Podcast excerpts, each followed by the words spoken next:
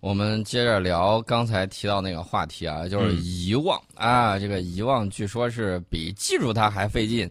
呃，大家还记得不记得那个电影武侠电影，嗯就是张三丰？嗯，呃，大家还有印象没有？李连杰的那个啊演的那个张无忌，张军啊，呃张那是《倚天屠龙记》，呃你到底说的是哪个？张就是李连杰演过张无忌和张三丰，就是他要把那个东西都给忘了嘛，《倚天屠龙记》啊，《倚天那屠个龙电记影》学太极拳的那啊，一段对，，一边学一边忘，我还啊等着下部的，没有下部了对，忘忘了多少了？忘了一 半了。啊，还还记得多少？还记得三招，行了，上去吧。哎，这个还是很有意思的啊。嗯其实就是内化于心，外化于行的这个状况，哇，厉害呀！是吧？啊啊，我我都受不了这样的词儿， 真的，我觉得这个吴楠还是就比较把厉技害。巧记到心里，然后化到形式当中，融会贯通。啊嗯，那么我们告诉大家，这个美国的研究人员到底是怎么发现，就是啊忘某件事儿比记住它还难的？嗯呃，这个先说啊，这个是发表在美国《神经科学学报》上的。嗯他们向一组健康成年人展示了一系列场景和人脸的图片儿，呃，然后指导他们记住或忘记每一张图片儿，并且通过神经影像技术去跟踪这些人的大脑活动模式啊，嗯等于说是让你去记，让你去忘。然后呢，这个时候呢，他对人的大脑活动进行这种跟拍片儿一样的啊嗯拍出来，然后看看你这个效果。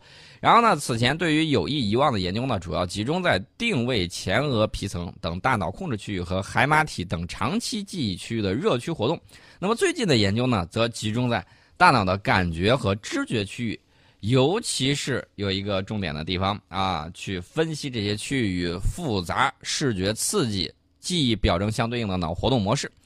然后研究就发现，忘记一次不愉快的经历，比记住它需要更多的注意力啊！研究结果不仅证实了人类有能力选择要遗忘的内容，我说的好多遗哎，但是你要是这么说的话，如果说会消耗更多的注意力，但是如果说刻意的去锻炼自己遗忘一个人或者一件事儿，其实也能够锻炼自己提高注意力的能力，呃，对吧？有可能起到反作用的那反作用啊，就是说你还忘不掉，啊还是忘不掉。你越去刺激的越忘不哎，掉。但是我跟你，其实我觉得这有些经常谈恋爱的朋友们，就不是经常谈恋爱嘛，话不能说这种，就是你谈过恋爱的朋友都知道，就是你越想忘掉一个人，你越忘不掉。真正的忘掉什么？哎，那想起他的时候，就内心没有什么感受，这基本上就是我们可以定义为忘掉了。啊，对，嗯差不多是这个样子啊。这个有意遗忘某件事，需要大脑感官和知觉区域的适度活动。这个活动的水平比记住同一件事要高，而且呢，适度的大脑活动很重要。大家听好了，是“适度”两个字儿。大脑活动太强会增强记忆，也就是说，你刻意想去忘掉谁、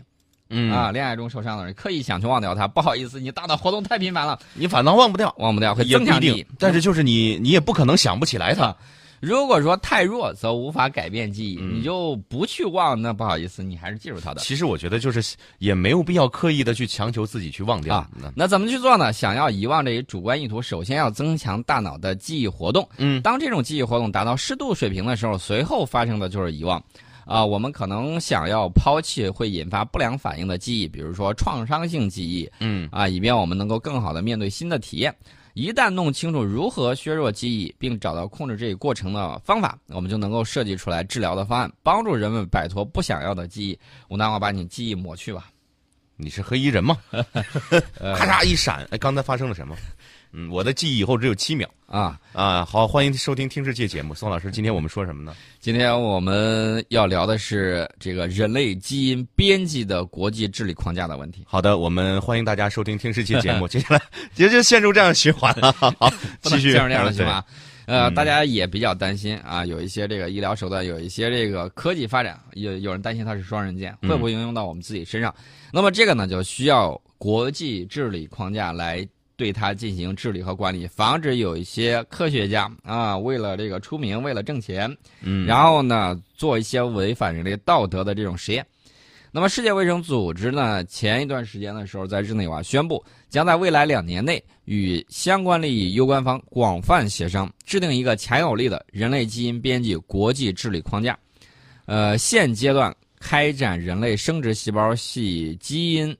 编辑的临床应用是不负责任的。这是这个世卫组织新成立的人类基因编辑全球治理与监督标准咨询委员会得出的这个结论。呃，基因编辑呢，确确实实可以为改善人类健康带来新的前景，但同时也伴随着一些伦理和医学上的这个风险。呃，另外呢，我再说一下，有很多现在有一些保健的、减肥的，打着基因编辑的这个幌子，我可以明确的告诉大家，都是假的。就跟前一段时间号称这个量子美肤一样，嗯，那怎么可能的事情啊？这是基本的科学常识，怎么去量子美肤啊？那是不可能的事情嗯啊、然后呢，凡是打着这个旗号的，还有什么纳米管儿啊什么之类的，不好意思，那东西太贵，你也用不了啊，不可能运用到这个上面了。这个打的都是概念啊，以科学的这种概念来进行营销，这个大家嗯要辨认清楚。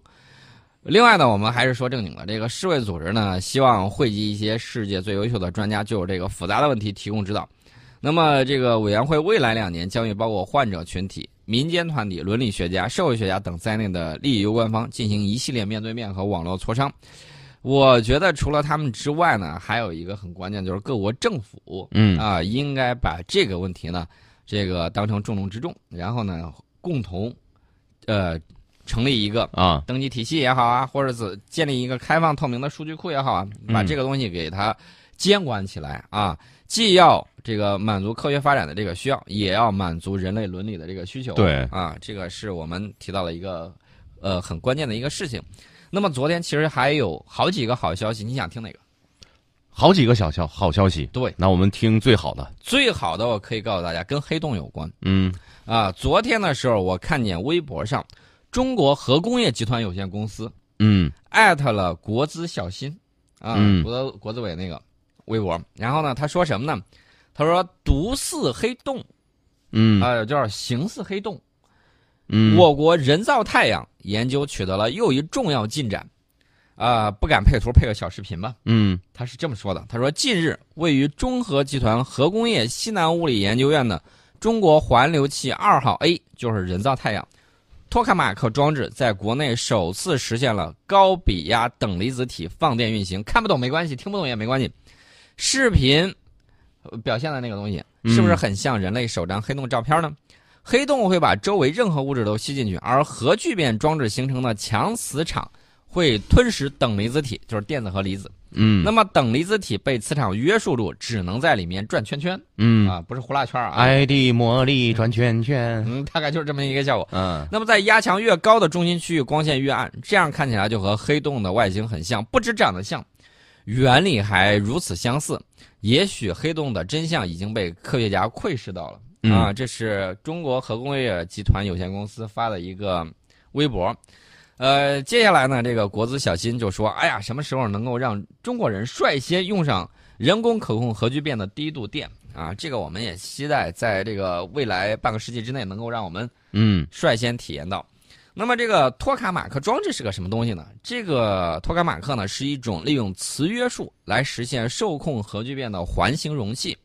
它的这个名字托卡马克来源于环形那个英文啊，还有真空室啊，还有这个磁啊、线圈啊。最初是苏联莫呃就是嗯当时啊，苏联那个莫斯科的库尔恰托夫研究所的阿奇莫维奇等人在二十世纪五十年代发明的。嗯这个东西恰恰是走对了正路，也就是说，这是目前人类最接近利用这个装置能够达到人工可可控核聚变目的的一个装置。嗯那么它的中央呢是一个环形的真空室，外面缠绕着很多线圈儿。那么通电的时候，托卡马克内部会产生巨大的螺旋形磁场，然后把其中的等离子体加热到很高的温度，以达到核聚变的这个目的。相比着其他方式的受控核聚变，托卡马克拥有不少的优势。一九六三年八月的时候，在苏联新西伯利亚召开的第三届等离子体物理和受控核聚变研究国际会议上面，阿奇莫维奇呢就宣布在苏联的呃特三托卡马克上面实现了电子温度、呃质子温度呃都很高，嗯呃具体是多少大家去查数据，你让我去说的时候我也记不住嗯啊。这是当时受控核聚变研究的重大突破，然后在国际上就掀起了一股托卡马克的这个热潮。各国相继建造或者是改建了一大批的托卡马克装置，其中比较著名的有美国普林斯顿大学由仿星器系改建成的，美国橡树岭国家实验室的奥尔马克啊，还有这个法国的冯克奈奥罗兹研究所的这个 TFR 托克马克，以及英国卡拉姆实验室的克里奥，嗯啊、当时还有，呃当时两德还没有合并，是西德的这个马克思普朗克研究所的啊、这个托卡马克装置啊、除此之外，还有我们自己的啊，我们自己的当然也有不少，具体有多少个，大家可以去了解一下。呃，除了这个好消息之外，其实跟它接近的还有另外一个，嗯，是什么呢？就是这个核电站。我们现在已经成功的自主研制了华龙一号的稳压器先导式安全阀样机。大家可能会说这是什么东西啊？安全阀，嗯简单的说就是安全阀。核电站稳压器先导式安全阀对反应堆的安全运行是至关重要的，嗯呃，也是核级阀门里面公认的国产化难度最大的设备。我们现在做出来这个样机已经成功完成了全排量热态动作性的这个实验，达到了三代核电的最新技术要求。这就意味着我国成功打破了国外的垄断，突破了核电关键阀门瓶颈，那么进一步提升了走出去的核心竞争力。所以说，我们给给某个国家啊，嗯不能、呃、直接点名吧，给英国造这个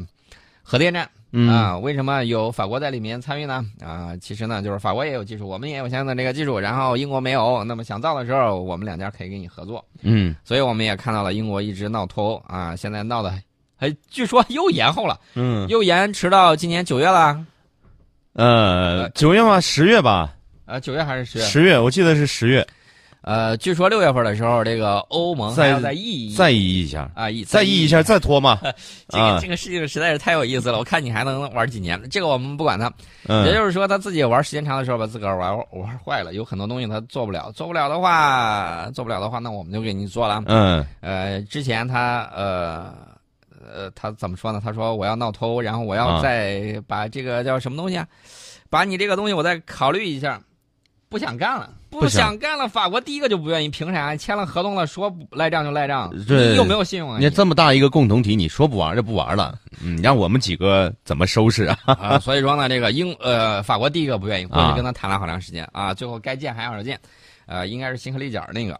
呃，除了这个核电站之外啊，高铁你去找到日本去给你建，做水帘洞爽吧？嗯，让你买我们的高铁不买，嗯这个就是典型的我跟你说，这个买错了对象，结果人家居连公都没有居，嗯这事儿就完了，嗯花了那么多钱，然后呢，一群呃旅客被闷在那个高铁里头，啊，日本高铁啊，嗯在英国那个，然后先是闷的半漏，水嗯嘛，先是闷的这个很不舒服啊，闷了半天之后，结果就开始你你不是闷吗？来洗个澡，对，直接淋浴哗哗哗往下蒸桑拿空调空啊，调坏了，直接往里头漏水，不是一个空调坏了，是整节车厢的那小水流跟浇花似的、嗯啊，把人家浇了个通透，浇完通透之后，关键是这个停运了之后还想去，还还还想你你这你想下门想下车没门儿。这时候就开始闷了，就开始蒸桑拿了啊！嗯这个事情我们就不多说了啊，这是他的情况。我们突破了这个安全阀之后，不仅能够实现这个核电站一回路冷却剂系统的稳压器先导式安全阀的国产化，它的核心技术可以为余热排出系统以及化学和溶剂控制系统，还有其他系统用先导式安全阀的研制提供了这个技术支撑。呃，这是我们这个安全阀的研制，它就可以广泛应用在包括华龙一号在内的三代核电厂上。大家可能会问，不就是个安全阀吗？你俩在这儿嘚嘚嘚嘚说了这么半天，嗯我可以是告诉大家啊，当年我们进口外国的设备的时候，嗯有一个地方有一个角铁，人家每次都说角铁你不能拆嗯啊，这个角铁我我给你的时候是按多少美元来算的，嗯你不能自己动，你动的话这个我要索赔的。嗯，光一个下脚料的角铁，啊高铁十几万美元呃，没那么贵，几万。哦啊，几万美元那也贵然啊，后到后来我们能够把这个东西国产化了之后，你知道是什么样的情况吗？啊啊，这个东西白送。啊你你你真想卸自己想换个替代品没问题啊，嗯，这就是你把它白菜化了之后的这个情况。对，你你要知道这个关键技术，如果你有它没有，咱平等的时候才能谈，对啊吧？不平等的不平时候等的时候只有被压制，你要用你就只能你花就你就高得价妥协，你就得妥协，嗯要么你就用不成。那配件儿什么之类的，大家都去经历过这个啊，这个嗯有很多朋友买过车、买过房，嗯那细节方面，细节方面其实很重要，细节方面都是增加各种项目的这个，大家去可以看买车的时候那个各种配置，要不要增项啊？啊，要不要增加加个真皮座椅呀、啊要？不要加个这个天窗啊？要不要再加一个后面有一个后排出风口啊？哎这个真皮的这个方向盘套啊？啊，都是需要加钱的。你想想，那哎都是嗯套路。都是套路，这个套路就更深了。你想，何况这么精密的这种装置，一直外国对我们是什么样的情况？嗯封锁，封锁。嗯你呃不不出口给你，你要买可以，但是我不出口给你，让你这个去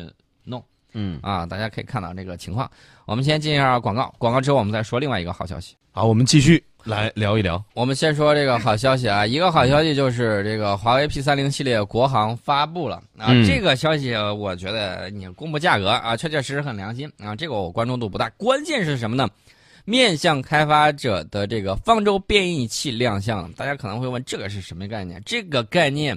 非常的有意思，也就是说，华为基本上可以兼容所有安卓系统的嗯这个旗下的这个 APP。假如说有一天抛弃了这个安卓，那么它也可以让安卓上所有跑的这个 APP 通过它这个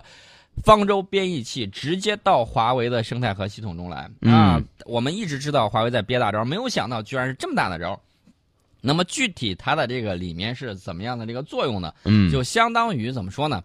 呃，相当于啊、就打个比方吧，相当于它把所有这个在安卓下面的这个 APP 嗯写的这一套语言，通过它这个编译器可以全部转化成它自己的这个东西。嗯啊，这个效果就很棒了。所以说呢，即便是啊，有人说我禁用你我这个操作系统，那那华为也是有招了，嗯也是没有，也是可以完全破解这个方案的啊。所以说呢，这个还是很给力的。另外还有一个消息跟华为也有关系。